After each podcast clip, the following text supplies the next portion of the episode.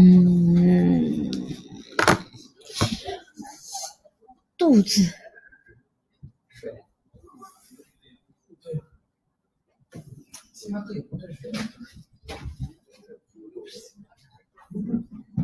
看不懂。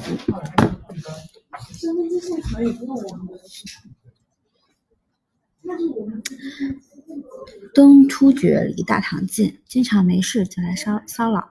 那年唐太宗刚刚上位，估摸着自己打不过人家，干脆装个怂，亲自跑去认人当大哥。可李世民终究是李世民，哪受得了这种气？国家一有钱，立刻打回去报仇，直直接把东亚扛把子东突厥灭了。冲到北方去打败东突厥的是大唐的大将李靖，对，就是那个托塔天王的原型。还记得大汉王朝时候的西域吗？那是一堆小国家，常年夹在汉朝和匈奴两个大佬之间当缓冲区。最后匈奴被赶跑，大唐也在后面慢慢衰落。这堆小国家喜获自由，开始终于开始奔向新生活。结果没高兴几年，大汉变成了大朝，大唐，匈奴变成了东西突厥。呃，哎，什么？陪我喝奶茶。啊，我就不喝了，没事。你你破费了，快点！再再你你去楼上再给我，快点！这这个是什么？这是书签。这个哪个？哎，刚刚那怎么不见了？哦。就就我想喝，我实在是忍不住了，你快一点！我这一点有什么意思？我不去拉着你们要胖一起胖，只能我一个人，我就抓着你们几个女的，然后把马路给拽上，就我们几个女的要胖一起胖。破费了？怎么坏？夏天你们再请我。可以。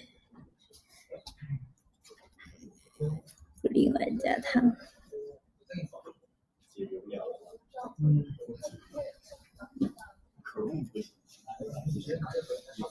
破费了，下次请你喝。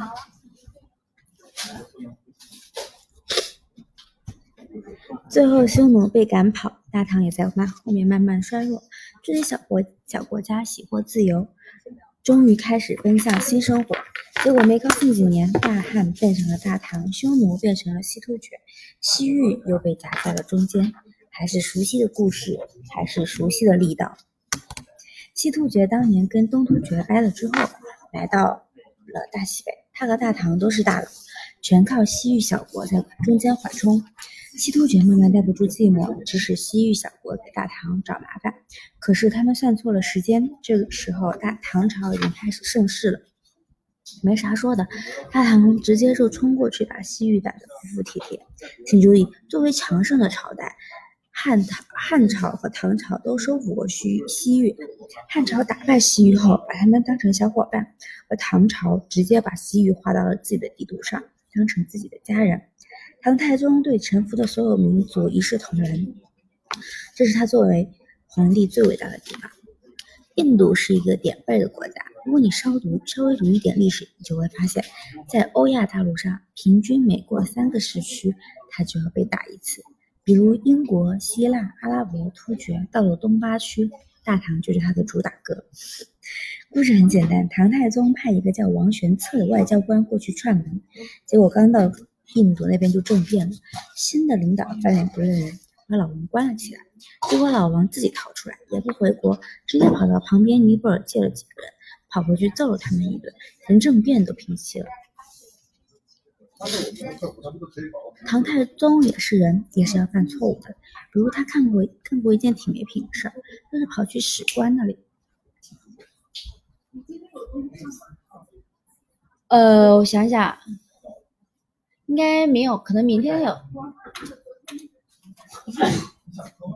我付那个标签那个。啊。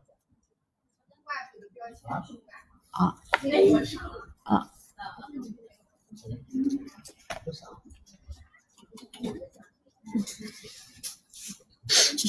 再比如，据部分史料记载，唐太宗晚年脑子也开始进水，一生病就想找长生不老药。其实这很正常，可好歹找个中医呀，为啥要找个印度和尚来炼药？果不其然，作为一个和尚，练着练着，职业病犯了，没让人长命百岁，直接把人渡了。千古一帝唐太宗一吃他的药就死了。这只是唐太宗死因死因的一种说法。历史上，但凡厉害的皇帝，比如秦汉、秦皇汉武，都想过炼丹这事儿，所以未必不不可信。唐太宗一死，留下了许多未完成的工作，怎么办？没办法，留给儿子吧。比如唐太宗只征服了西域小国，真正的大 boss 是背后的西突厥，留给儿子吧。比如唐太宗也去跑去打过高句丽，跟隋炀帝一样，也没收成，留给儿子吧。反正都留给儿子吧。人类自古以来就有个臭毛病，性别歧视。比如女扮男装，大家就说你真帅、个性；而男扮女装的话，大家就会说你真辣眼睛。这种对男性赤裸裸的歧视，导致了一个后果：男人不能干女人的事儿，而女人羞辱过就敢当男人使。所以女人跑去当兵、去挂帅，更狠点的跑去当皇帝。所以今天我们就来扯一扯扯中国唯一一个女皇帝武则天的故事。女人要当皇帝，关键看心有多大，心有多大，舞台就有多大。武则天十四岁进宫，她母亲哭得稀里哗啦，遭到她的鄙视。她说：“娘，你咋个跟姑娘似的？”